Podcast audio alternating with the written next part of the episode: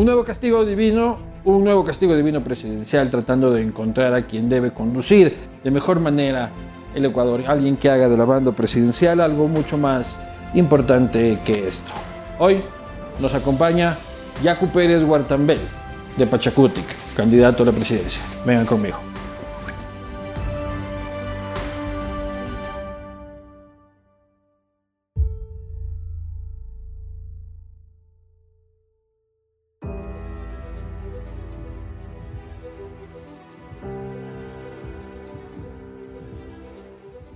Siguiente.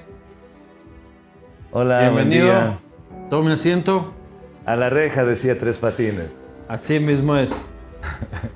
Nombre completo. Yakusacha. Yakusacha. Agüita del monte nomás.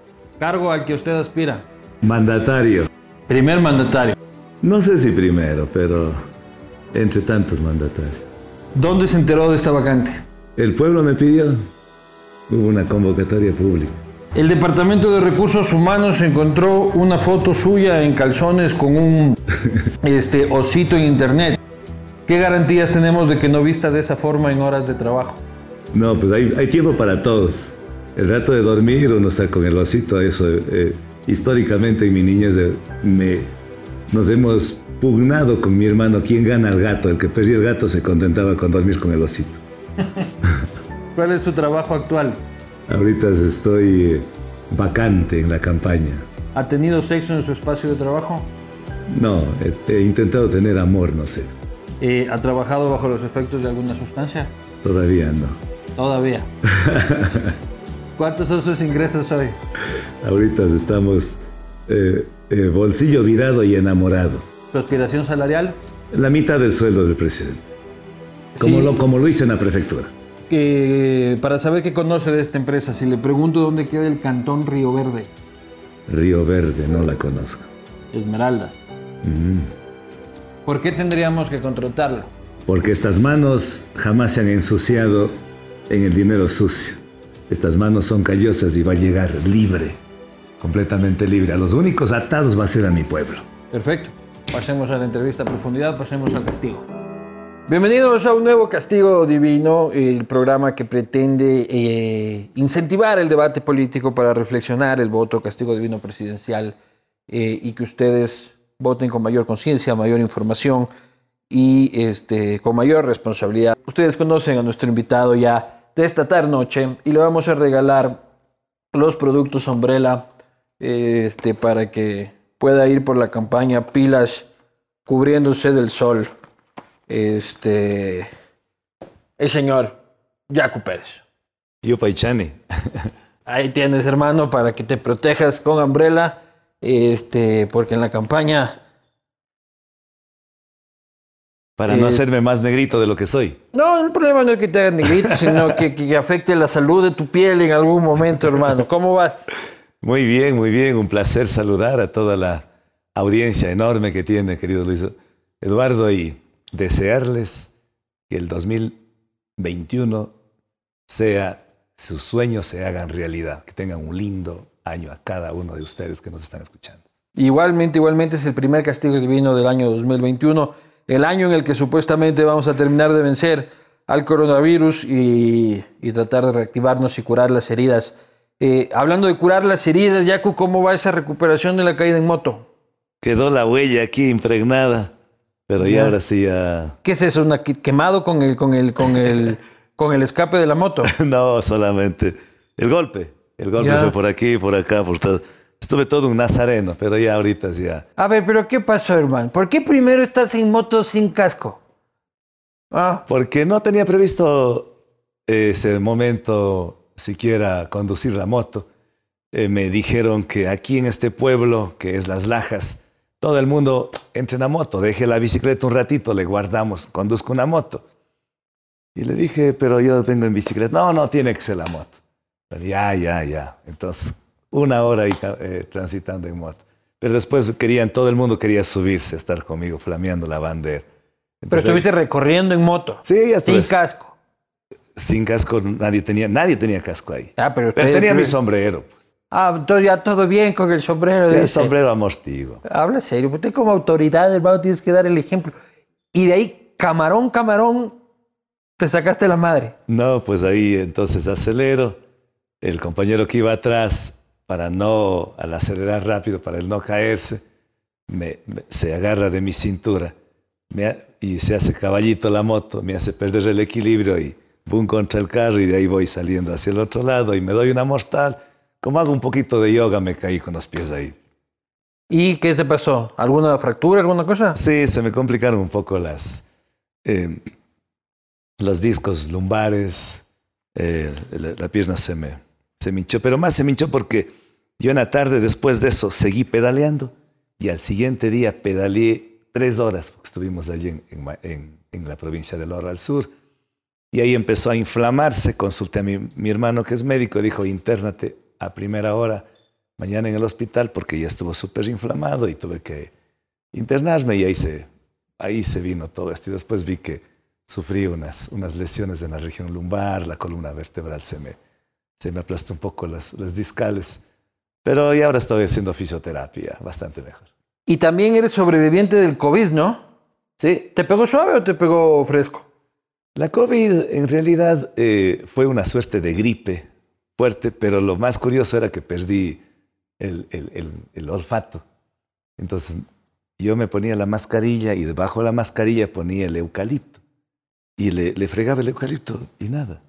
Después digo, no, esto está mal. O tu mal aliento mismo, no, no, no, no identificabas. Efectivamente, después digo, a lo mejor tal vez sea el eucalipto no esté bien, una, un dientecito de ajo.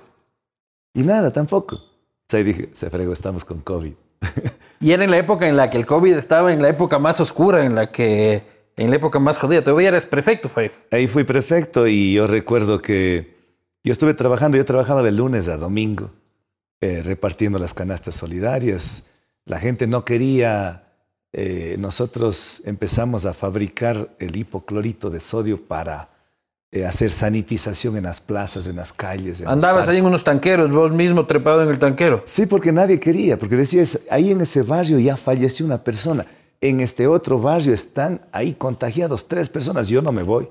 Entonces dije, pero vamos, nos protegemos y vamos. No, no, no, yo no. tenía que dar el ejemplo. Una vez que di el ejemplo, todos mis compañeros, hasta mis compañeras empezaron a coger la, la pistola y a sanitizar todas las. Lo, sanitizamos avenidas, calles, iglesias, casas comunales, campo y ciudad para que la gente pueda estar un poco más tranquila. Pero luego dejaste votando la prefectura y la gente puede decir, oye, hermano, te elegí para prefecto, ¿por qué dejas votando al año en la prefectura? ¿Cómo sé yo que no tienes palabra? Bueno, pero yo dije en campaña electoral, me bajaré el sueldo a la mitad, lo cumplí. Que me bajaré el sueldo de la mitad y trabajaré un año y me iré. Eso no dijiste. no, dije, no dije un año y medio, efectivamente. Eso no dije. Pero uno no puede prever.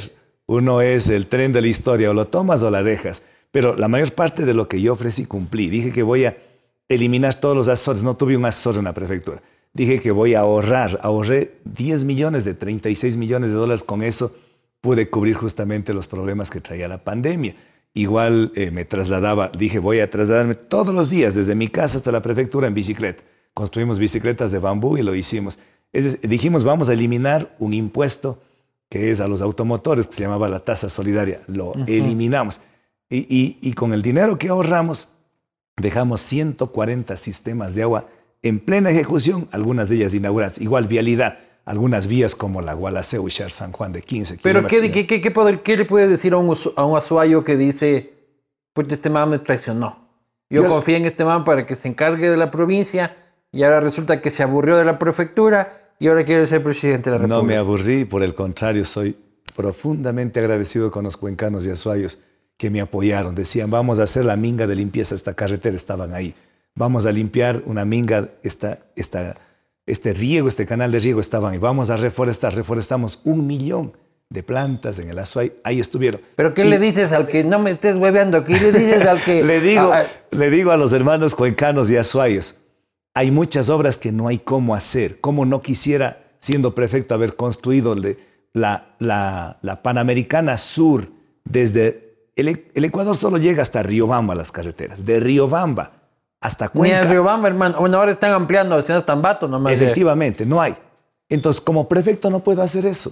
No había plata. No había plata, pero sí puedo hacer como presidente de la República, queremos un aeropuerto internacional en Cuenca. No tenemos, pero como presidente de la República haré todo lo posible. Está en tu plan de campaña el aeropuerto internacional de la SUAY.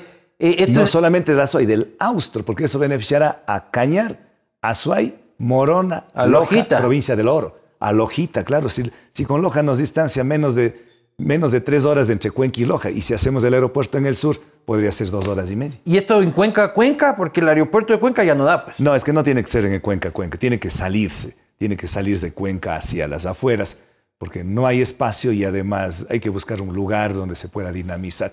Entonces, uno de prefecto no puede hacer, pero de presidente de la República, ahorrando la plata, cuidando el último centavito. Pero de presidente tampoco vas a tener plata, hermano. Sí sabes que el país está quebrado, igual que la prefectura, ¿no? Bueno, la... O sea, no vas a llegar, ucha, yo tampoco, aquí no ha habido plata, entonces ya no puedo hacer, ahora me lanzo a, a papa. Pero vamos a sembrar muchas papitas y papitas orgánicas. Pero no, lo que, lo que vamos a hacer es en realidad la economía quebrada, un país de guerra, con economía de guerra.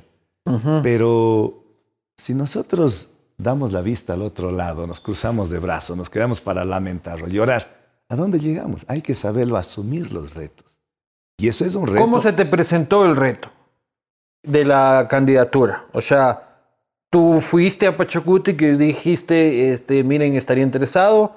Este, no me vengas con el cuento de las bases, el clamor popular, este, el gritaban Yaku desde, desde los barrios marginales. Desde el páramo. Claro. No, no, pues. tampoco así. ¿Cómo fue? Yo, estuve en, plena, en, plena pandemia y empezamos a hacer los trueques con las parroquias de la SUAY, con los cantones de la SUAY, y vieron eso a través de las redes, nos llamaban a otras provincias. Entonces, de otras provincias, por ejemplo, de Manabí, nos mandaban pescadito, nos mandaban piña, papaya, en fin, y nosotros hortalizas de allá. Y en algunas ocasiones yo mismo en persona mío. Ahí empezaron a decir, queremos que usted no solamente sea prefecto de la SUAY, sino sea presidente de la República. Pero yo pensé que eso era una situación light, así, de momento. Y después no solamente que se contentaba, sino iban delegaciones a la prefectura a decir, queremos que usted sea nuestro candidato. Pero ustedes no son de Pachacuti, no importa. Delegaciones y de organizaciones comunitarias. Organizaciones sociales, transportistas, iban eh, ONGs, iban barrios. Banqueros. alcaldía. No, banqueros todavía no, solo, solo una banca por ahí, pero de esas centrales pequeñitas. Ellos me planteaban. Y después las organizaciones de Pachacuti ya vieron que esto iba tomando forma.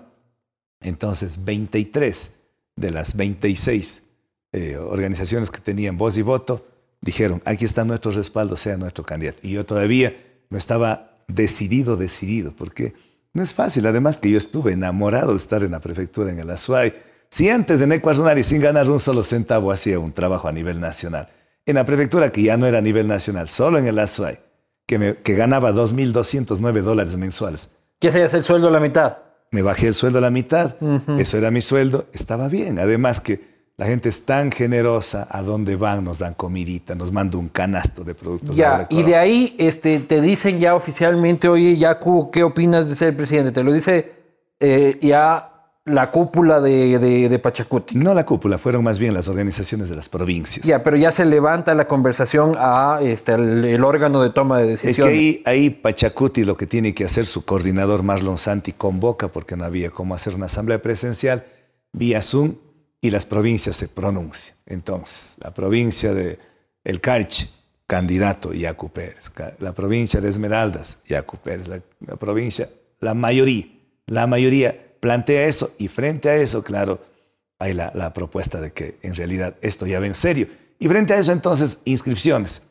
Nos inscribimos, participan también otros candidatos. Se inscribe Salvador Quispe, Leonidas Isa, Jaime Vargas, cuatro candidatos, luego declina Salvador, Luego declina Jaime Vargas, luego declina junto a eh, Leonidas Issa y nos quedamos solos. Y... Ya, pero Jaime Vargas y Leonidas Issa declinan cabreados. Pues.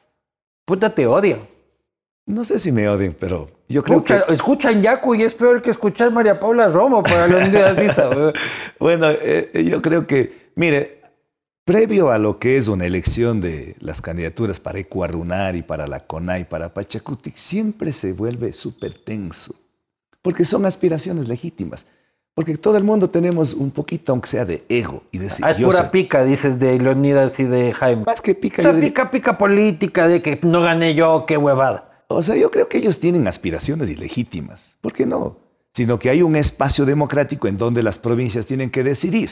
Mientras no haya Pero ellos otro dicen que Pachacutic traicionó al movimiento indígena. Yo creo que ahí están totalmente equivocados, con todo el respeto, pero traicionar significa haberse qué, ido con Correa, irse con los banqueros, no tener un candidato propio. No, no entiendo ahí. Traición es hacer exactamente contrario al postulado. Nosotros estamos... Pero Vargas y Leonidas se asomaron con, con chupando con Arauz en Bolivia, ¿viste? Vi unas fotografías, no sé. ¿Y qué que- opinas? Pues ellos tendrán que responder a sus bases. Yo no tengo... Pero tú crees que ellos son medio cercanos, medio coquetean con el correísmo. Yo creo que ellos ahí su conciencia les dirá si, si Arauz es, su- es mejor candidato que Yacu. Pues, Pero eh, sí les ves, o sea, no te sorprendería de que mañana Leonidas apoye a Arauz. Pues eh, de acuerdo a lo que vamos viendo, cómo están allá en, en Bolivia, pues es su, es su decisión. No, ¿Quién soy yo para juzgar? Ellos tendrán sus, sus razones para apoyar o no apoyar. O sea, pero está rota la relación O entonces yo contigo. con, con tal que las bases, con tal que las organizaciones de base nos están apoyando, para mí más que suficiente. Eh, que ellos puedan disentir. Pero el MIC no. El, El movimiento MIC, indígena claro de Cotopaxi te por apoya. supuesto, el movimiento Pero esa no es la hacienda de Leonidas. No, el, el MIG no es una hacienda. El, el MIG es una organización histórica, una organización eh, de los pueblos eh, panzaleos que tiene a su presidente, que es Leonidas, pero que eh, tiene... Pero Leonidas lo maneja con mano de hierro esa nota.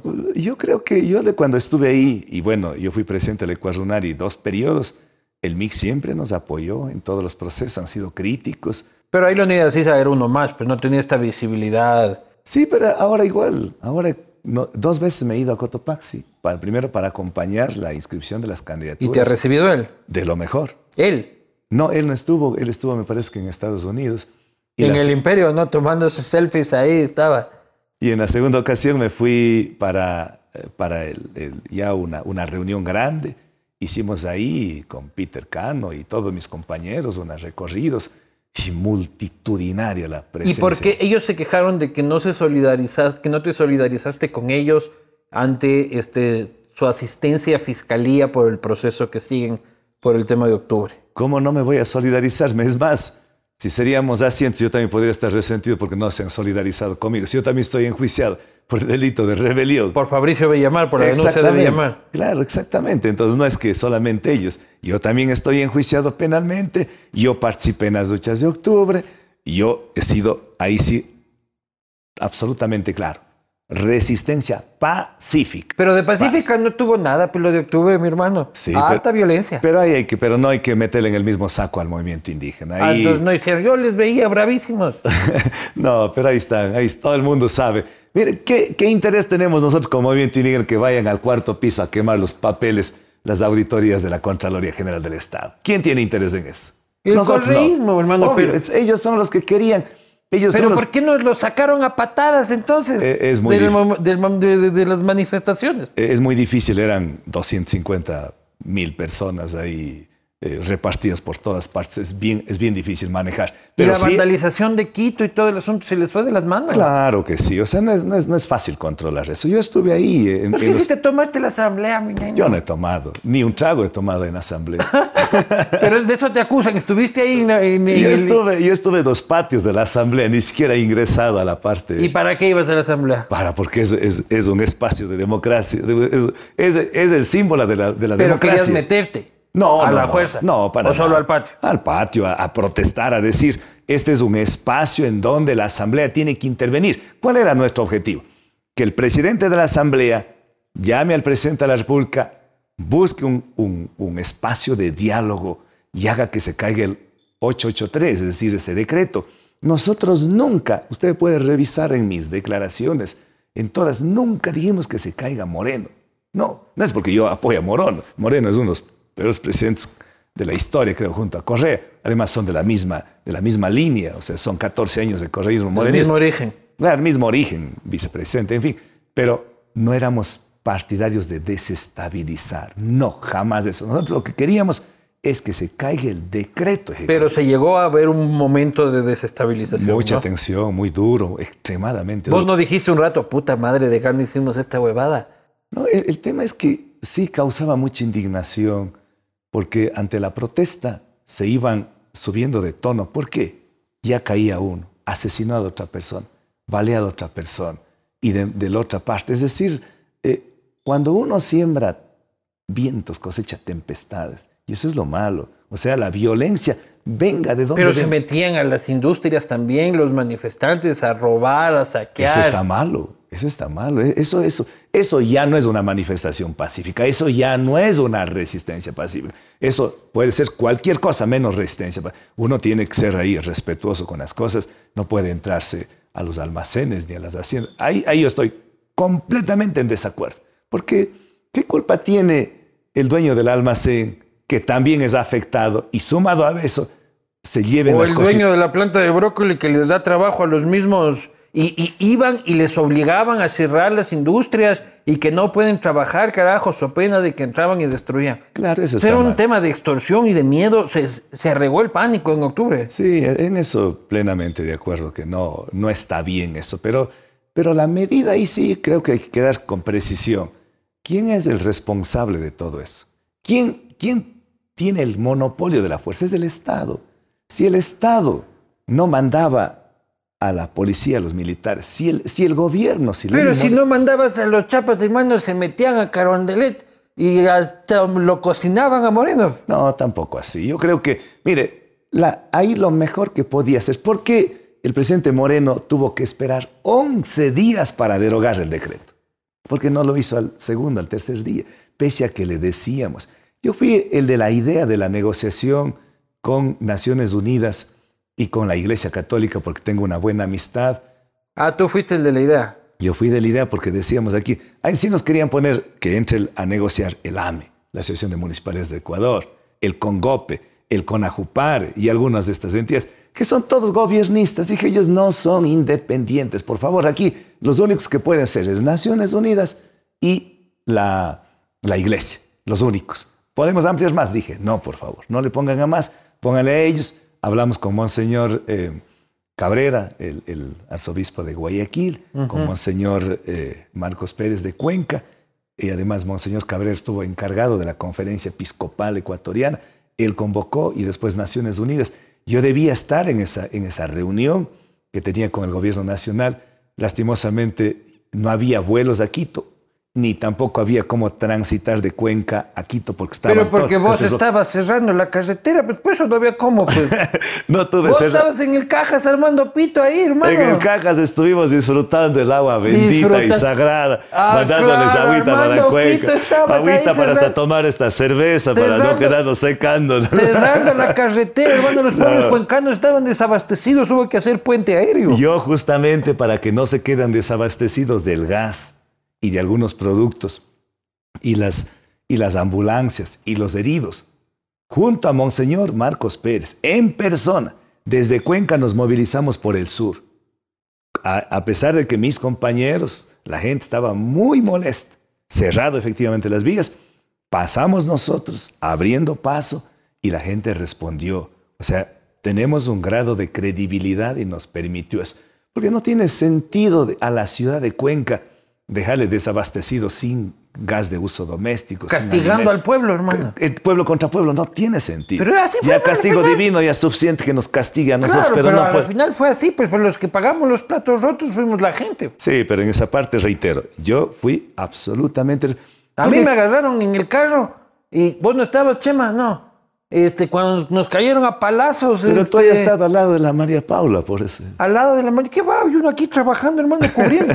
y los periodistas fuimos también de los, de los más afectados. Sí, claro, por eso yo quiero reconocer incluso las cámaras de la producción de Cuenca me visitaron a la prefectura y decían, están viniendo acá. La prefectura no es, no es solamente del, de, de los campesinos, de los trabajadores, de los profesionales, de las cam vengan, conversemos. Conversamos ahí con la iglesia, las cámaras y acordamos de eso. O sea, mire, lo mejor que se puede resolver es a través del diálogo, del consenso. Si hay que atacar los problemas y con fuerza y defender nuestras tesis, hay que defender, pero argumentadamente. Claro, pero el diálogo, el diálogo no es este este, vamos a cerrar las llaves del petróleo, batón, patojo de mierda. Hay que, Este, hay que cerrar las llaves de la corrupción, pero no Sí. del petróleo, no del agua, no de la luz. Eso es, eso es un crimen, eso es un absurdo, eso es... Pero tú qué le dices a la gente que dice, Yaco es la candidatura de los radicales, de los de octubre al poder?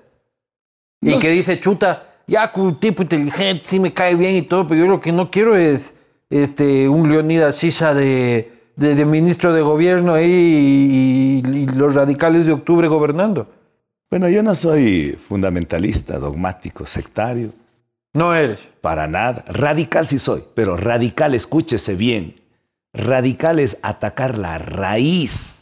Cuando uno está enfermo de un cáncer, uno no puede decir, "Eh, voy a sacar solamente de la epidermis, hay que arrancar de raíz el cáncer. Es decir, hay que atacar el problema de fondo. En ese sentido, yo me refiero a radical. Pero, Pero, no es de decir, que odias a los empresarios. no, jamás. ¿Cómo vamos a odiarlos? Con los empresarios honestos de nuestro gobierno seremos parte, o empresarios honestos, los que pagan impuestos, los que no explotan a los trabajadores y los que respetan los derechos. Pero tú vas a subir impuestos. No, impuestos hay que más bien bajar. Ojalá aspiro bajar. No hacer caso a lo que dice el Fondo Monetario Internacional que suba del 12 al 15%. Ahí vamos a arruinarnos más. Ahí es pretender apagar el fuego metiéndole más gasolina. Yo aspiro a mantener el 12%. Incluso estoy pensando seriamente bajar del 12 al 10 o al 8% coyunturalmente durante un año hasta que la economía se dinamice, los consumidores puedan adquirir sus productos, el productor pueda, eh, en vez de hacer un, eh, una docena de pares de zapatos a la semana, pueda hacer el doble, venda más, tenga más ingresos, la economía empiece a crecer. Creo que por allá hay que ir. Es más, ya Y que estamos- impuesto a la renta, porque el que hablas es IVA. eh, eh, impuesto a la renta. Yo estaba pensando, hay 70 mil millones de dólares fuera del país. Yo no soy de los otros candidatos que dicen, voy a repatriar, me van a traer bajo amenazas, van bajo políticas draconianas, así, inquisidoras, impos- eh, impositivas, como el que sabemos que, don- como el que sabemos, ¿no? que está por allá, que hacía así, a rajatabla. No, más bien yo propongo, eliminando el impuesto a la salida de divisas. Eliminando. Claro, Pese Yaco, que venga. Eres, sácatela, eres Guillermo Lazo adentro, estás disfrazado No, de, la- de, de, de- Yaco Pérez. No, ¿no? Lazo, jamás. La- Lazo, Lazo solo piensa con esto. Yo pienso con esto.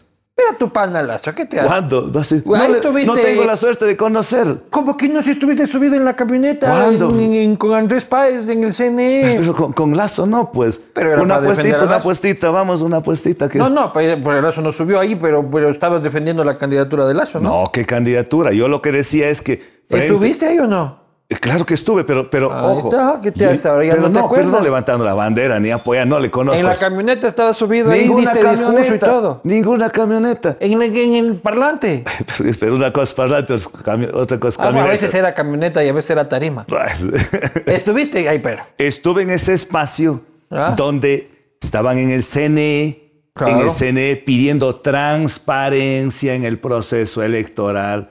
Y ahí apareció un, un periodista y me dijo, ¿y en circunstancias qué? Dije, sí, es, es preferible un banquero a una dictadura, porque al banquero se le conoce.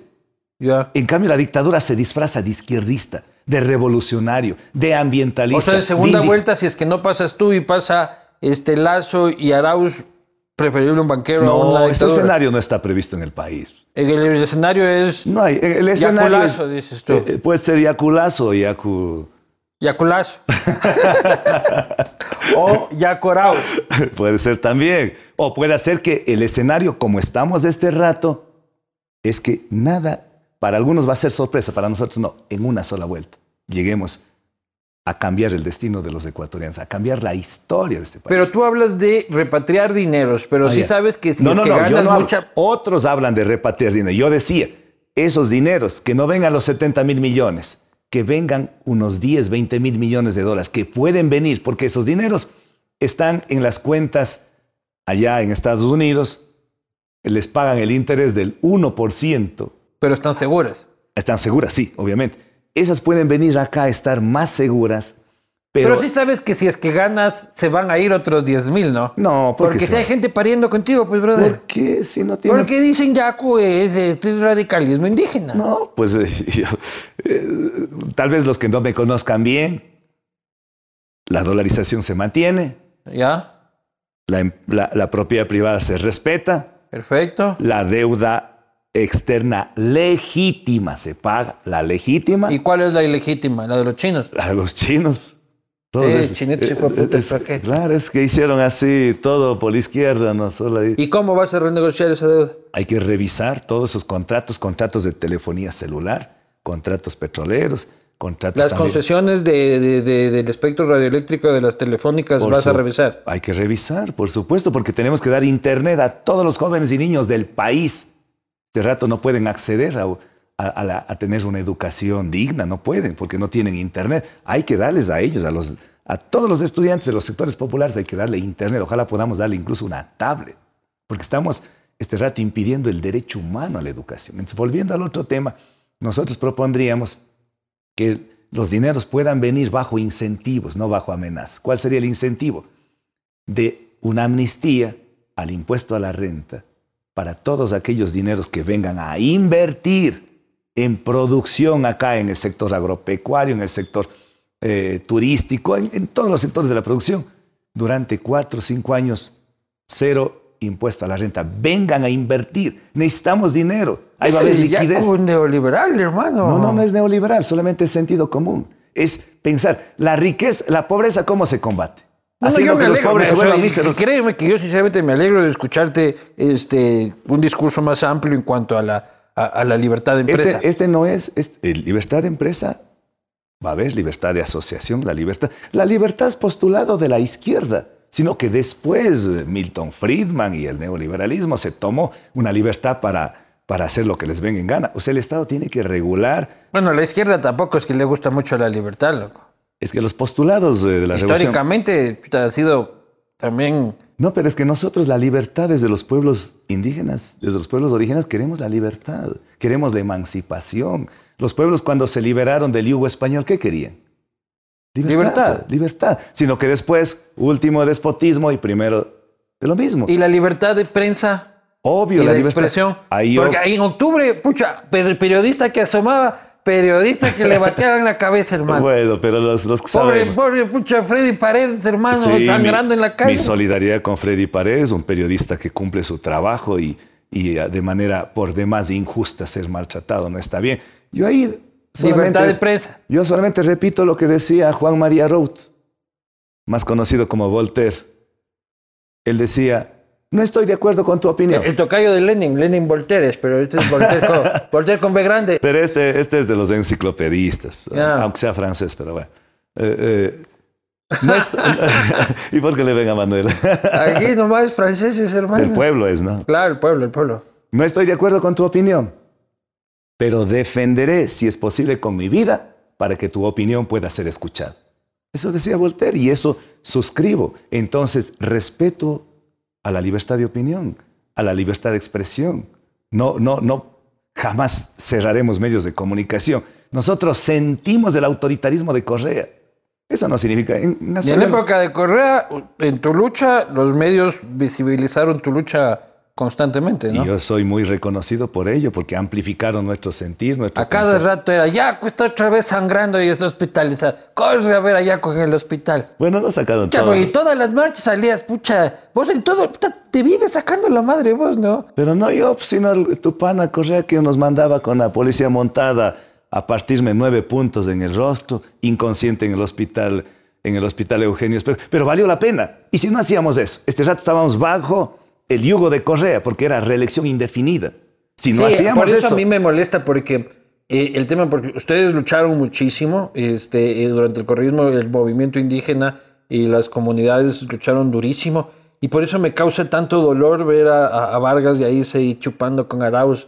Este, me parece un insulto a, a la lucha, de, los- porque no solo fue una lucha, sino que pusieron los indígenas durante el correísmo, pusieron muertos, pusieron heridos, pusieron desaparecidos, pusieron algunos dicen que no hay. ¿Dónde está entonces a la memoria de Bosco Bizum? totalmente. José Tendesa, Freddy Taixa, eh, el coronel Gabela, general Gabela, perdón. No, no, y los de Saraguro, que también fueron A Saraguro, criminalizados. el, el 19 de agosto del 2015 fueron, fueron golpeados brutalmente por el gobierno de Correa.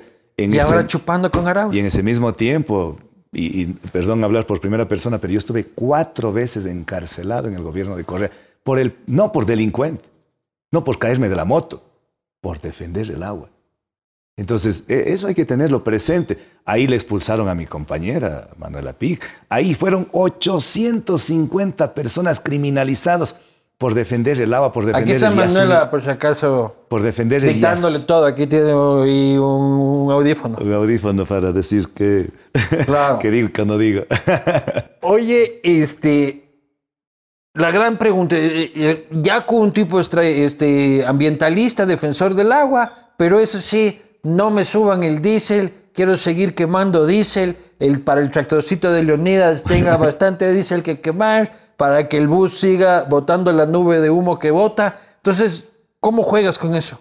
Mire, ahí tenemos que nosotros siempre tener una visión holística, tenerlo presente la parte social y la parte ambiental. Ya, pero si lo socialmente justo, en este caso es de que tengas un pasaje barato para que te puedas transportar o lo que sea, es contradictorio con el medio ambiente, ¿a cuál le das mayor peso e importancia? O sea, nosotros ahorrándonos todo el consumo de petróleo y Estados Unidos, China, la India y todos los países desarrollando haciendo lo que les venga en gana, incluso Donald Trump no cree en el calentamiento climático.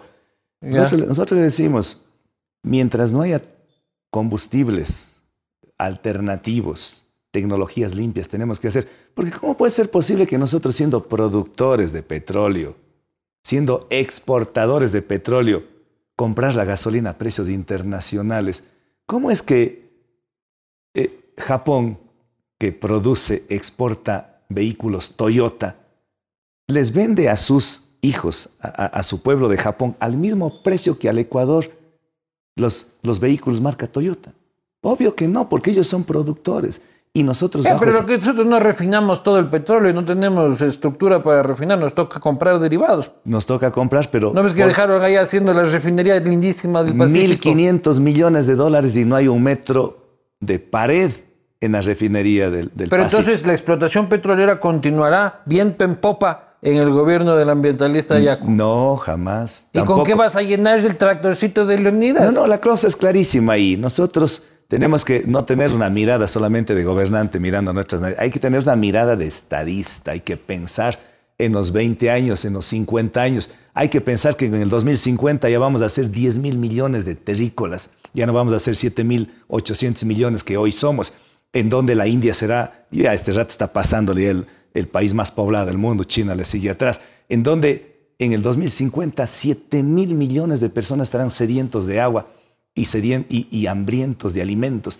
Hay que pensar en eso. Entonces, para eso es necesario pasar de la etapa extractivista a la etapa post-extractivista. Pero eso no se pasa así de soplar y hacer botellas. Hay, que, hay, una transición y en esa transición significa que los pozos petroleros que están en plena explotación continúen bajo los el cumplimiento de estándares. Pero no más. No más. Ni un pozo más. Bueno, salvo que... Ya te veo, cuando estés allá, cochiro, chiro, en el palacio, pucha, si hay un pocito por ahí, pucha, por ahí pasó un jaguar, hasta el cojudo nomás, hermano. No, no, no. Yo ahí, respetuoso a lo que dice la Constitución.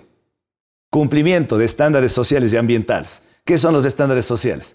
Consulta previa, libre e informada. Si, las, si las comunidades dicen, aceptamos que haya extracción petrolera, siempre y cuando beneficie a la comunidad y no les tomen el pelo como este rato en Sacha, en Coca, en Orellana, en Napo, en Pastaza. Todo el, petróleo extraen y sus carreteras hecho cráteres ahí como en la luna, no tienen agua potable, no tienen educación, no tienen buenos hospitales, no tienen nada. Y dicen, ¿cómo es posible que de aquí sacan la riqueza y se llevan a Quito y se llevan a? Digo, no, un ratito, si en Quito también que se quejan lo mismo. Ese dinero ni siquiera ha ido a Quito, ni a Guayaquil, ni a Cuenca, ni a, ni a, ni a Manta. Se ha ido al bolsillo de unos pícaros. Se ha ido a las, a, las, a, estos, eh, ¿cómo se llama? Eh, a los paraísos fiscales. Está ese dinero en las Islas Caimán, en las Islas Vírgenes, está en Bélgica, están allá. Allá se fue. No se fue siquiera la inversión de acá. Porque acá también la vía Collas. ¿Cuánto cuesta el kilómetro de la vía Collas? 19 millones de dólares con 19 millones, pero no toda la vía, el kilómetro de vía 19 millones, con, esos, con ese valor de un kilómetro se podía haber hecho, no un kilómetro, 40 kilómetros se podía haberlo hecho.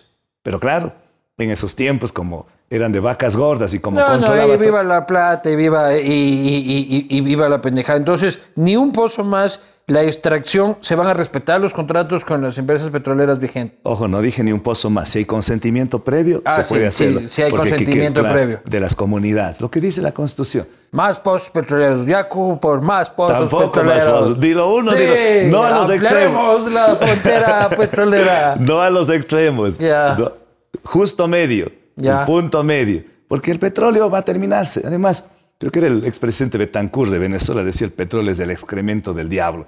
Y cuando uno va a la Amazonía, claro, ve 18 mil millones de galones de veneno botados por la Chevron Texaco. Obvio que es peor que el excremento del diablo. Sí, sí, sí, sí, pero se necesita la plata. O sea, ¿cómo sales de la Se pobreza sin el necesita el? Kushki, claro, se necesita. Pero hay que decirle, y hay que decirle al presidente Moreno, cuidado. No nos deje hipotecando igual que Correa, que nos dejó vendiendo a China y Tailandia. Ya too late, ya. Pero ahora nos quieren dejarnos Sí, ya. Mucha, te a, van a, a dejar 11 dólares del barril del petróleo. enchufado, te van a dejar, no te preocupes. Bueno, pero hay que revisarlo eso. Y ahí sí, persecución política nunca. Pero ningún acto delincuencial quedará en impunidad. Se le va a revisar a Moreno hasta las puras. No hasta las pulgas, solamente si hay travesuras. Ahí, eh, sea quien sea, Minería, hermano. Cero. consulta popular. Igual. La el pueblo soberanamente en las urnas dirá, queremos que el Ecuador sea declarado Ah, pero una consulta nacional. una consulta nacional. ¿Y cuál es la pregunta?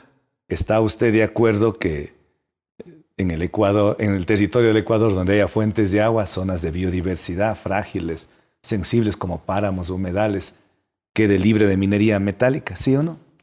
Es una pregunta. La otra pregunta será, ¿está de acuerdo usted? Pero si es que no hay agua, todo bien. Explotamos. Claro. Porque supone que, Sí, que el sí. futuro del Ecuador está basado en el cobre, ¿no?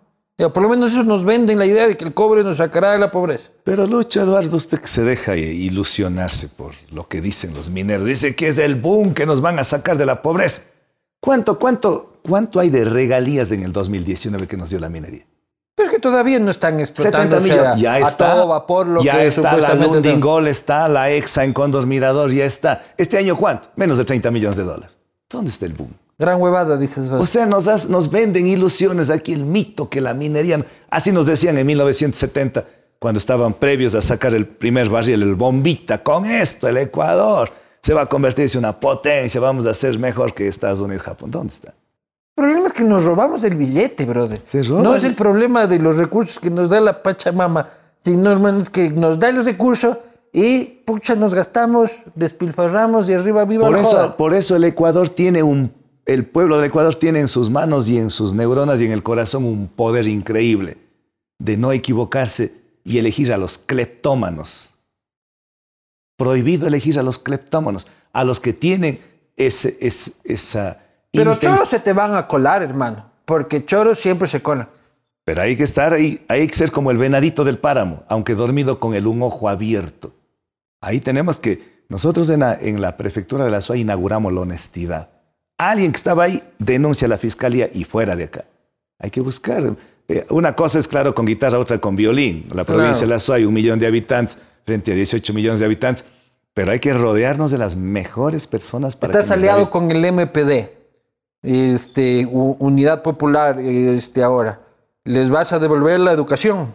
No, si, si ellos nunca han tenido la educación, que ellos presionaban, sí.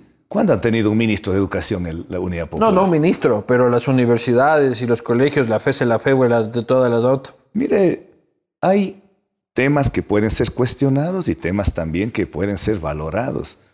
Unos le ponen que el marxismo es lo peor del cuco. El marxismo, para aparecer como Ah, bueno, no te me pongas ahorita filosófico, hermano. Te estoy preguntando si le vas a dar al MPD la educación.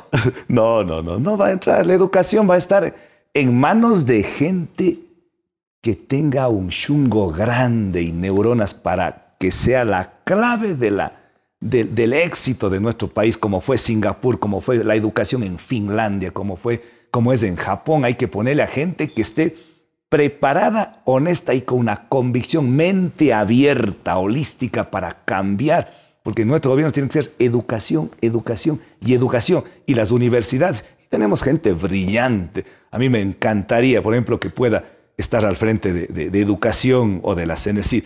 eh, Gustavo Vega Delgado, Jaime Breig, el ex rector de la Universidad Andina o el actual rector de la Universidad Internacional. Gente que tiene, que tiene convicción, que tiene... En economía, ¿qué perfiles te gustan?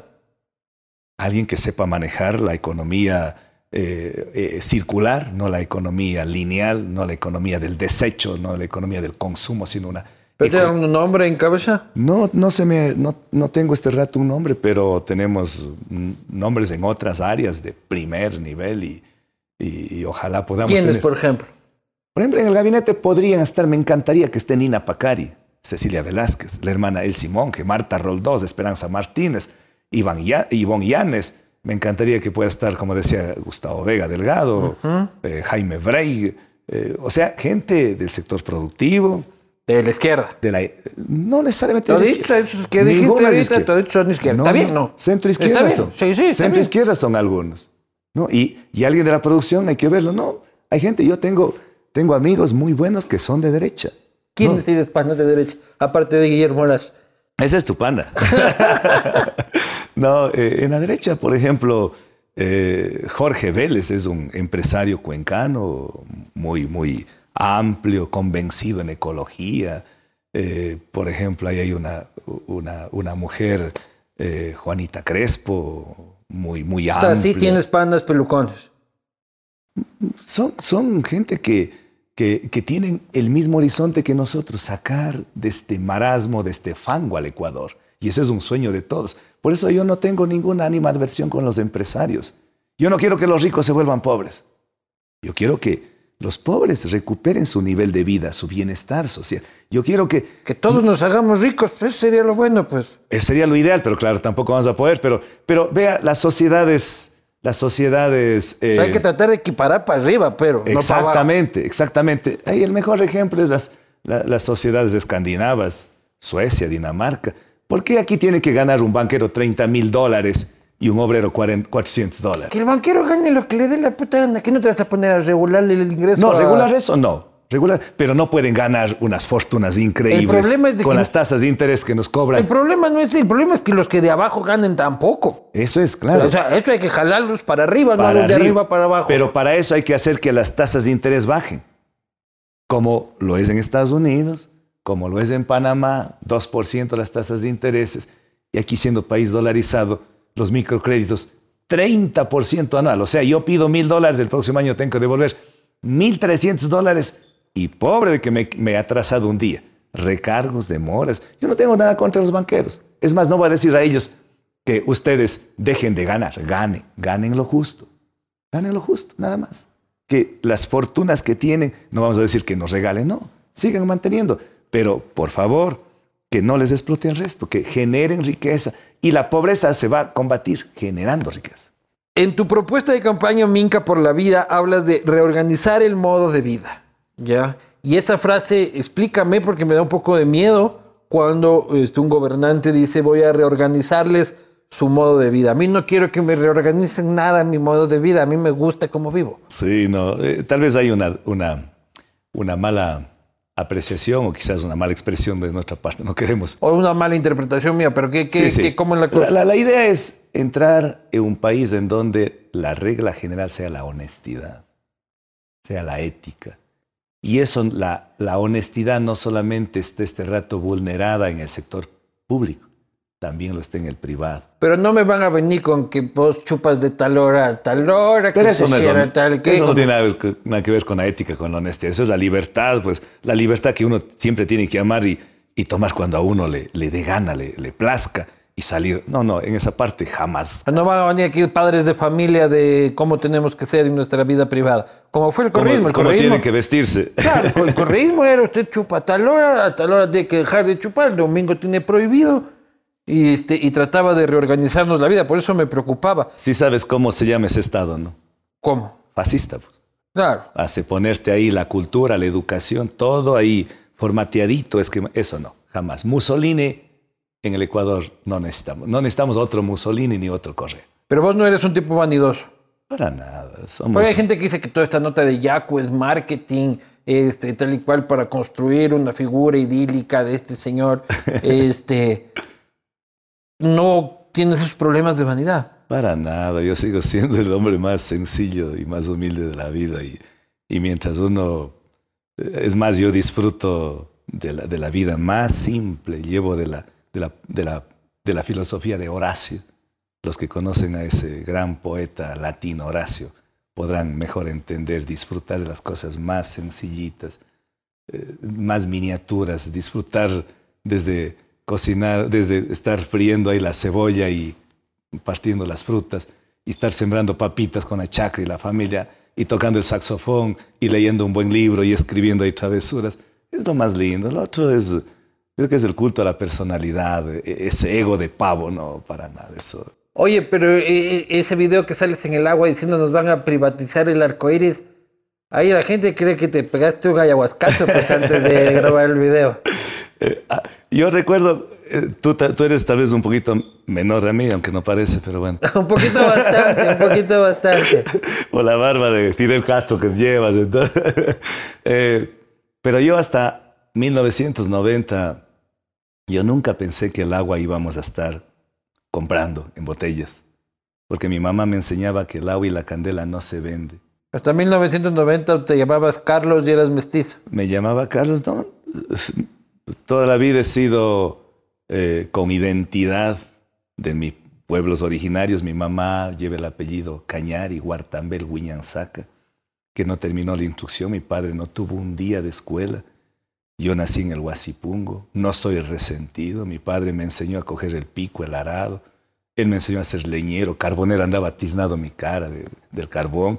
Y me enseñó a ser músico y me enseñó tantas cosas, pero lo más lindo me enseñó a ser honesto. Entonces, yo en los 90 sí, fui Carlos, pero cada vez iba no involucionando, evolucionando, diría. Me di cuenta que el nombre de Carlos solamente hacía referencia a santos y a reyes entonces dije, yo no soy ni santo ni rey. ¿Con qué me identifico? Con el agua y con el monte, con el páramo. Por eso Yacusacha. Entonces ahí me di cuenta que el agua en los 90 apareció y empezaron a comercializar. Y no se, no se les quite de la A comercializar en botella. En botella. Y Puta, pero vos ya vas dos grados más arriba y es comercializar en barril el agua. No, hay esa descontextualización. Eh, aunque, aunque, ojo, de aquí a unos, unas dos décadas, un lustro más quizás de Yapa, acuérdense que el agua estarán exportando muchos países, porque las guerras por el agua, si hoy se dan conflictos del río Nilo entre Etiopía y Egipto, del río Danubio, del río Bravo entre México y Estados Unidos, de, todo el, reservorio ese o acuífero del Guaraní, donde están disputándose la Coca-Cola con Pepsi y J eh. Morgan y Goldman Sachs y Deutsche Bank de Alemania. La situación no es, no es casual que le pongan en, en Wall Street el 7 de diciembre, tres días antes de la, del Día Universal de los Derechos Humanos. que se cotice. Que se le cotice igual que el oro, igual que la plata, igual que el petróleo. Nosotros podemos vivir sin petróleo, sin oro. Pero, pero y esa gente que dice, brother, esas notas que dice Yaco, está bajo el efecto de algún hongo alucinógeno. no, para nada. Uno, uno está en la selva amazónica y ver esa naturaleza en estado puro y tener el sol y tener la noche la luna y tener el arco iris y tener ahí los bosques. Todo eso a secas. a secas. Y, es solo, solo eh, con, con, el río, que estábamos ahí en el río Pastaza, sobre el río Pastaza, y saber que algún rato algún eh, codicioso por tener más plata, intente también captar una parte de oxígeno y vendernos el oxígeno. Y que quiera decir ahora, también vamos a captar un poco de bosques y vender la biodiversidad. Pues eso no es concebible. No es concebible este rato. Pero en unas, quizás para el año 2050 sea tan concebible y tan natural como hoy comprar el agua en botella. Eso es lo que nos preocupa. El aparecimiento en bolas casi en Manabí este, con el peluche. ¿Qué pasó, hermano? ¿En qué andabas? Yo soy del pueblo. Estuve ese día camino hacia Babahoyo y ayer era las 11 de la noche. Ya no dábamos más, yo mismo conduciendo. Dijimos, queremos por aquí. Asomó un compañero comunero de ahí de, de, antes de Babahoyo, nos ofreció su casita. Dijo, pero no es ningún hotel, no tiene ni techo. Aquí tenemos unas esteritas. Y bueno, ahí nos tocó, no había ni cobijas. Yo encontré un peluche ya, pues a protegerme algo. Ya. Y además una anécdota, yo con mi hermano nos entrequitábamos quién duerme con la mascota, así le llamaban al, al peluche, o al animalito de compañía, a nuestro gato. ¿Quién no, lo, quién no alcanzaba ganarse al gato? Tenía que dormir con el peluche, con el osito. Eso es lo que hizo, es lo que hace todo el pueblo. Y por ahí, Pero de ahí te tomas la foto y alguien me toma una foto y me muestra. Y digo, está bien, esto. vos fuiste el de que subamos esto a las Sí, redes sociales. sí. Parece ser una muy buena idea. Sí, yo digo, soy, soy eso. ¿Dónde está el problema? Eh, uno está ahí eh, con, con Yo cuando vi la foto dije, no lo puedo creer, brother. Pero muy colonizado, Lucho Eduardo. no, no, yo dije, es que es una cosa loca, dije, de ¿Por qué no? de... Pero si no estoy Yucho Siki. No, mejor hubiese sido Yuchosiki que, que con osito cariñoso. Pero y después, eh, después me van a, ya no me van a querer las, las Warmis, van a decir, este cuerpito no, no está a mi, a mi nivel, entonces. Ah, claro, no. Se van a decepcionarse. Tienes vergüenzas que mostrar, ¿no? Ahí sí ya nos Por eso aparentamos con la ropa, si no estaríamos Claro, ahí claro, sin no, sí, sí, no, no, con yo- una hojita nomás ahí. Yo, yo, yo en pelota soy irresistible, mi hermano. Esta facha fea es puramente, puramente exterior. todo un oso ahí. Sí, oye, este, aborto. ¿Cuál va a ser tu posición? El artículo 57 de la Constitución dice que la vida tiene que respetarse desde la concepción.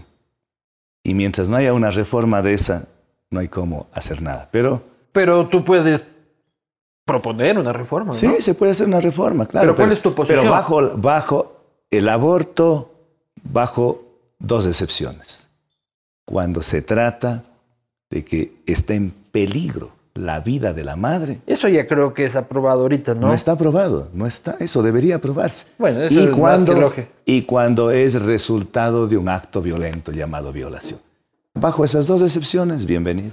Y, o sea, vos estás en contra del aborto libre y voluntario, de la interrupción de que la mujer decide interrumpir su embarazo porque En le sale de los ovarios y le da la puta gana. En muchos países está eso autorizado, pero también en muchos países, Porque eso es lo que yo apruebo. sí, en muchos países, en cambio, y eso me parece, está bien, dice que la última palabra la tiene la mujer, porque ella da al final y al cabo, firma su consentimiento previo, libre e informado. Ya, pero vos qué opinas? No te estoy preguntando qué pasa en otros países. No, no, pero es que eso es lo que dice la Constitución. Tenemos que... Ya, pero le estoy preguntando a Jaco Pérez qué opina. La Constitución es otra cosa.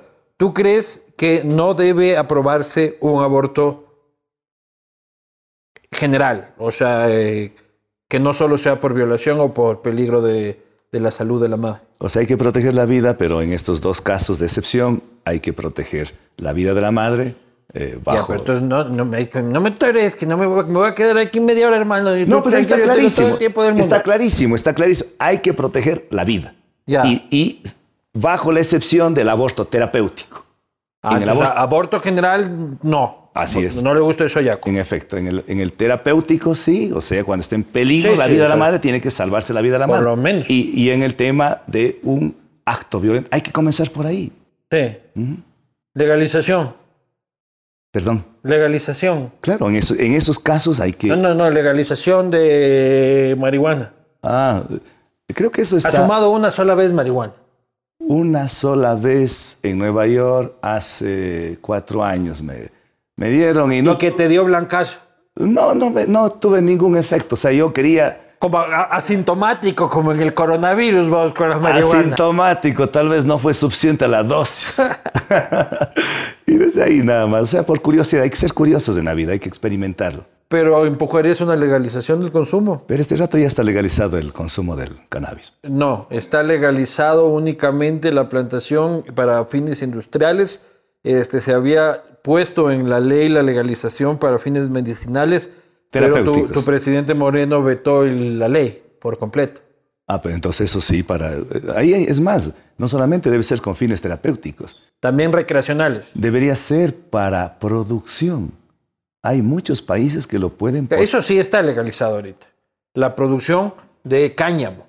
¿Ya? Exactamente. Este, pero no para fines recreacionales. ¿Tú estás de acuerdo con que la marihuana se legalice para fines recreacionales? Yo creo que cuando, cuando el Ecuador tenga un nivel de educación ya súper elevado, eh, el, pueblo lo sabrá, incluso a través de una consulta popular, porque muchos temas de estos es la salida fácil. No, no, no, es que nosotros... Pero vos estás de acuerdo o no estás Suiza, de acuerdo. Suiza, ¿cómo gobierna con su pueblo? No lo hace consulta para todo. Claro, pero, pero, pero, pero ¿quién es el soberano? ¿Quién es el que debe decidir su destino? Es su pueblo, pero un pueblo suficientemente informado, educado, consciente y que no se someta a la decisión de un presidente por más legitimidad que tenga. Es el pueblo el que tiene. Ya, pero vos qué opinas, pues, vas a tener tu opinión. Yo por ahora creo que no estamos todavía preparados para eso y puede. Has sido más chupa de lo que yo pensaba, querido amigo. No, solamente soy realista, porque miren lo que pasa este rato por la legalización de la, de, de, de, la droga, lo que pasa, lo que hizo con Correa. Hay muchos niños, niños, que este rato están están bajo ah, los pero efectos. Eso es otra cosa, es la H y la huevadilla, pues, hermano. No puedes comparar la marihuana con el bazuco. Claro, eso está mal, o sea, completamente. Y eso creo que hay que ser suficientemente eh, prudentes para que, en vez, de, en vez de droga, yoga. Ya. Puta, yo soy malísimo para el yoga, hermano. Yo sí hago, pero sufro como un perro, hermano. Me hace bien, pero sufro como un perro. Vamos a pasar a las preguntas de este, la gente que te han enviado por redes sociales. Yo creo que ya, por ahí ya creo que hemos hablado este, de la gran mayoría de temas de que yo tenía previsto. Este, vamos a ver las preguntas de la gente. Mario Mendieta te pregunta, ¿el precio de venta del barril de agua, a cómo va a ser? No, nosotros nunca vamos a vender agua. Nunca vamos a vender. Es más, hay que procurar primero darles agua a nuestra población. Pero para darles agua a nuestra población, primero hay que proteger, hay que cuidar, hay que sacralizar el agua. Hay que impedir que las mineras, las petroleras y todo el extractivismo contamine el agua. El agua es un derecho humano. En Minca por la Vida, en el documento habla de este, redistribuir el agua de riego. En efecto, porque... ¿Eso vas a, vas a eliminar las juntas de agua que hay ahora? No, no, no, no. Lo que se trata es... Porque las juntas de agua son la autoridad en el campo. Obviamente, pero si las juntas de agua no son las que acaparan el agua. Son unas pocas... Pero hay algunas que son mañosas, lo que te sueltan agua solo si es que sí o si es que no, si es que eres pan o no eres Pero eso es una... será una excepción. Hay que redistribuir el agua cuando está en concentrado el agua en pocas manos, que hay una persona tiene se me ocurre 600 litros por segundo para regar y que se desperdicia y está regando por, a través de eh, este riego por gravedad. Y mientras acá hay mil familias que no tienen agua y están sedientos junto a la fuente, eso hay que redistribuir. Paula Almeida, ¿dónde aprendió a manejar moto para no ir por allá? Dice. En las lajas, pero ahora ya aprendí a manejar moto. Y a usar casco. Ya, ya, yo hay que usar casco. Y yo me caí de la moto pero no he caído en la cárcel por delincuente. Eso lo digo con sano orgullo. Por favor, pregúntale a Yacu si considera inocente a Jorge Glass. ¿Cuál es su opinión sobre Jaime Vargas? Ya hablamos y cómo piensa recuperar el dinero de la corrupción. ¿Consideras inocente a Jorge Glass? Yo creo que ellos, si, si Jorge Glass es inocente, entonces habría que, eh, habría que ¿cómo es? santificarle a, a, su maestro, a su pana Correa. Sería lo peor que podemos hacer. Es más, ellos muy pronto se salgan de de la cárcel y toda la plata que se robaron se llevaron a disfrutar en Bélgica. Y eso, no, eso es inadmisible. Por eso hay que reformar el Código Orgánico Integral Penal para endurecer las penas. Hay que reformar la ley de contratación pública para que nunca más se repita esa entrega a los amiguitos. ¿Y cómo recuperamos lo choreado? no sé cómo. Hay que aprobar una ley, hay que aprobar, tal vez apruebe este, este, este esta Asamblea Nacional, apruebe la ley, de, extinción de, dominio. Pero yo haré una reforma para esa ley, hacerlo con el carácter de retroactivo, como lo hizo México hace dos meses. Para los que robaron la plata de los ecuatorianos en tiempo de Correa y de Moreno también se recupere. Mago, ¿hizo alguna obra en su tiempo como perfecto? Este, si dice que sí, es un mentiroso, dice. si dice que no, ya sabemos qué va a hacer por el país. Yo respeto, debe ser algún, alguna persona que tiene algún resentimiento, alguna patología. Eh, porque, porque ¿Qué video te critican y es porque tiene alguna patología? Claro, porque yo hice la vía Gualaceo San Juan, 15 kilómetros. Pero dejarás hice de la criticar, vía no, pero luego corre igualito, ¿no? El que me critica es un retrasado, un limitado, un... Me está diciendo que no he hecho obra en el Azo. Hay 140 sistemas de riego. La vía Chicti, Guarainag, la vía Sixi, Chofsi, la vía Chordelec principal, la vía Santa Isabel, Cañaribamba, Shagdi eh, la vía Nero Baños, una inversión de más de 15 millones de dólares y que diga que no he hecho nada porque ya me está, no me da chance siquiera. Entonces, claro, entonces es Osvaldo Aguinaga dice, pregúntale si realmente tiene intenciones separatistas para dividir el país entre mestizos y los pueblos indígenas. Eso nunca el Ecuador es un país único, soberano, compuesto por la diversidad, donde tiene, tiene un pueblo, la mayor riqueza no es que sea solamente conformado por indígenas o negros, sino la diversidad. Eso es lo que nos hace ricos culturalmente y nos vuelve una potencia en términos de, país de Ecuador. Luis Moya, Tocayo, pregúntale dónde consiguió ese peluche, ¿ya lo contó? en los ríos. Mateo Febres, pregúntale qué es para él la izquierda y en qué se diferencia su izquierda de la de Arauz. La izquierda de Arauz es izquierda extractivista. Y chora. Autoritaria, de pacotilla, una izquierda abusiva que no respeta los derechos de la naturaleza, que no respeta los derechos de, la, de los trabajadores, dogmáticos. Es una derecha una, perdón, una, izquierda que, que, que, habla de izquierda pero gobierna con la derecha, entregando los recursos a las... Eh, eh, Correa entregó a la banca, a las, a las corporaciones nacionales y transnacionales, a la telefonía celular está en manos de los, los sectores estratégicos, entregó a las multinacionales. Nuestra izquierda es ecológica, es holística, es tolerante. Es hippie. podría, bueno, el hippie no es malo. Hippies fueron eh, soñadores. Ahí están los Beatles. ahí está todo eh, el mayo del 68. Hagamos el amor, no la guerra. Seamos realistas, pidamos lo imposible. Soñemos, soñemos. Eso es lo que queremos que el Ecuador sueñe, pero sus sueños se hagan realidad. Harold Andrade, pregúntale si en Manaví le prestaron una burra, dice. ¿Una gorra? Una burra. Ah, una burra. No, no entiendo bien la pregunta. No entiendes, no conoces bien Manaví, ¿no? No, pero en Manaví estuve en todos los lugares donde llegaba. Me daban los sombreros y... Nunca una burra. no, entiendo bien. Te mando de tarea qué es lo que hacen los manabas con las burras. Ah, ya, perfecto. La próxima vez que estés en Manaví. Pero yo he estado varias veces en Manaví. No sé, no, entiendo la... La próxima que vayas dicen, disculpen, este, ¿hay alguna burra pendiente? Y me cuentes qué tal te fue. Bueno, ahí tengo que ver porque estábamos ahí, eh, eh, Chonera Linda tocando el saxofón con Don Medard y sus players. Y en, Les joden a los manabas de que ellos pierden la virginidad con las burras. Ah, en realidad. Yo sabía que perdían con la papaya. ¿Con la papaya? ¿Vos perdiste con una papaya? No, no sé si yo, yo, yo creo que nací perdiendo.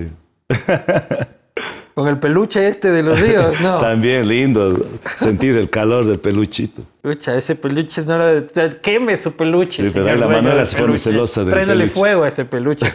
no sabemos qué hizo Yaku con ese peluche durante la noche. Me dio mucho cariño. Ay, qué bestia. Fernando Cárdenas, ¿cree que Jaime Vargas y Leonidas Isa traicionaron a Pachacútec?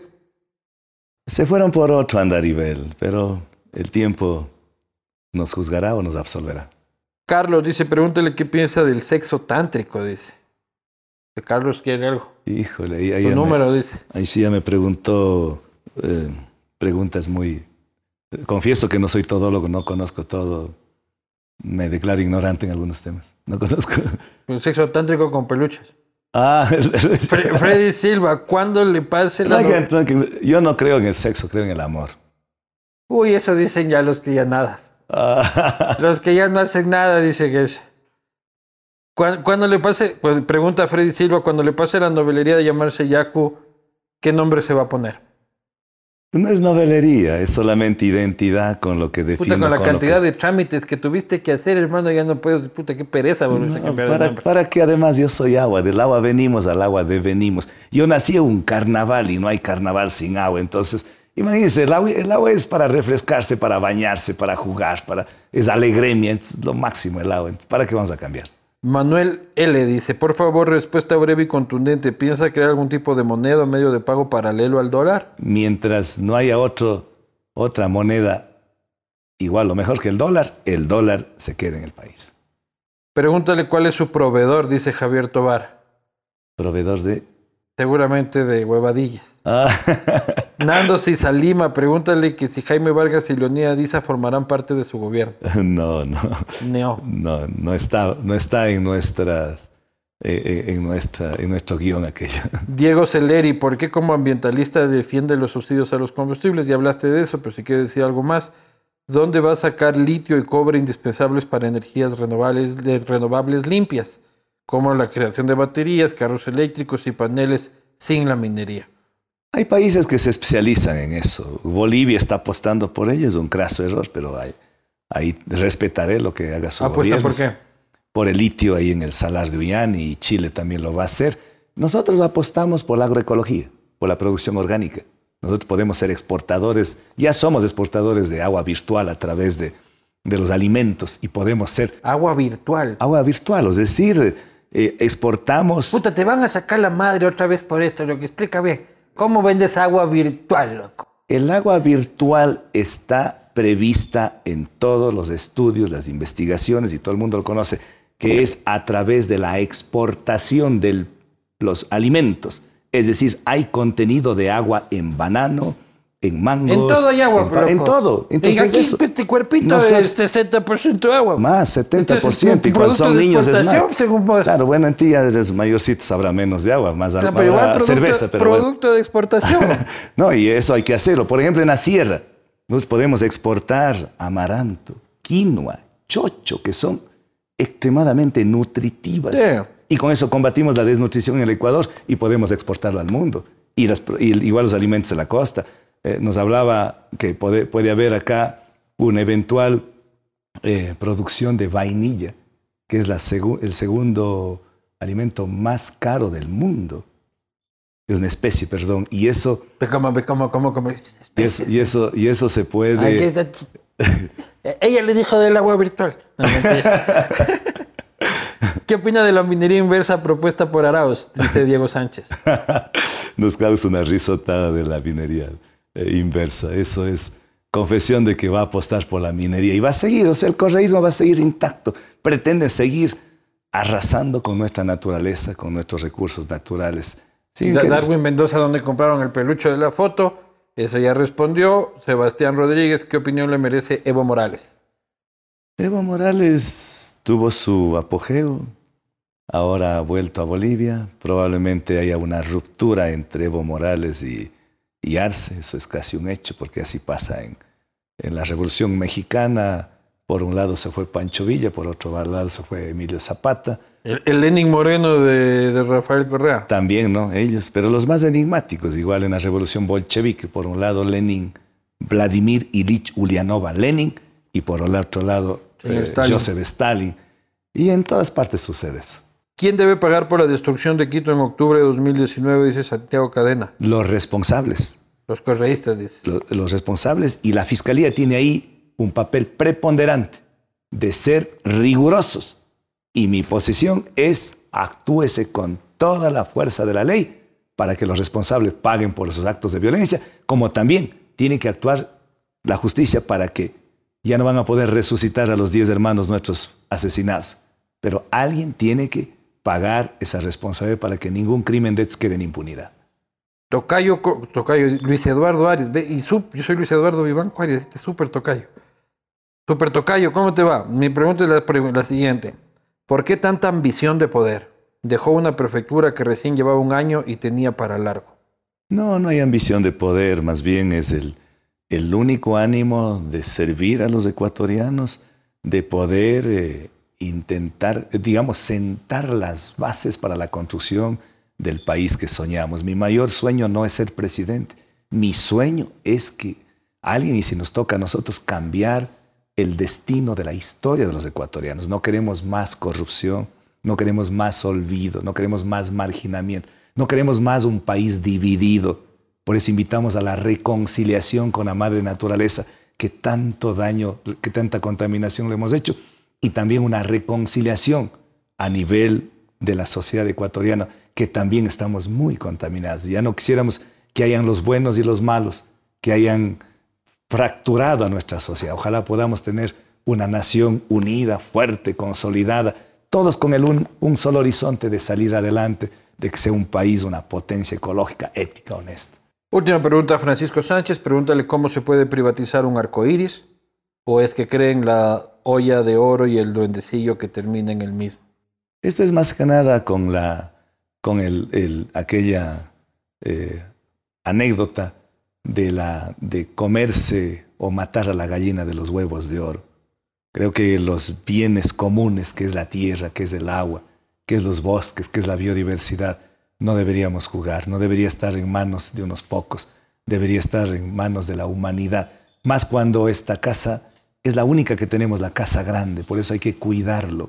No hemos colonizado para irnos a Marte o a Júpiter o, a la Vía Láctea o a cualquier otra estrella. Es la única que tenemos. Y si tenemos la única, hay que cuidarle. Así como la madre naturaleza nos da todos los días luz, abrigo, alimentos, algo de tomar, algo que vestir, tenemos que cuidarle con abnegación, con cariño, con ternura, porque es la única que tenemos. Y si no la cuidamos, simplemente estamos camino al, al despeñadero. Pronto estaremos envueltos en llamas, como ya lo predijo Stephen Hawking, y que no queremos calentamiento global. Queremos defender esta casa que es tan generosa con nosotros y que es la única que tenemos. Señoras, señores, este, ya escucharon ustedes la conversación con Yacu Pérez, eh, Guartambel. Eh, creo haber cumplido con haber hecho todas las preguntas, todas, este, para que conozcan su pensamiento, su propuesta y luego tomen este, eh, la decisión pertinente. Yacu, uno Estuvo aquí este, Santiago Nieto antes de que empecemos el castigo presidencial. Es una de las tres candidaturas con posibilidades reales, este, según las cifras que arrojan las encuestas hasta el momento más o menos. Así que este, reflexionen, reflexionen, voten con la cabeza, reflexionen con cerveza. Siempre es un placer eh, estar aquí con ustedes. Ya con muchísimas gracias. Y hay que decir que no voten, que elijan, que escojan bien y que no voten solamente con la racionalidad, sino también con el corazón. Una sincronía perfecta entre este cerebro y el cerebro del corazón. Sí, y usen casco en la moto. Nos vemos la próxima.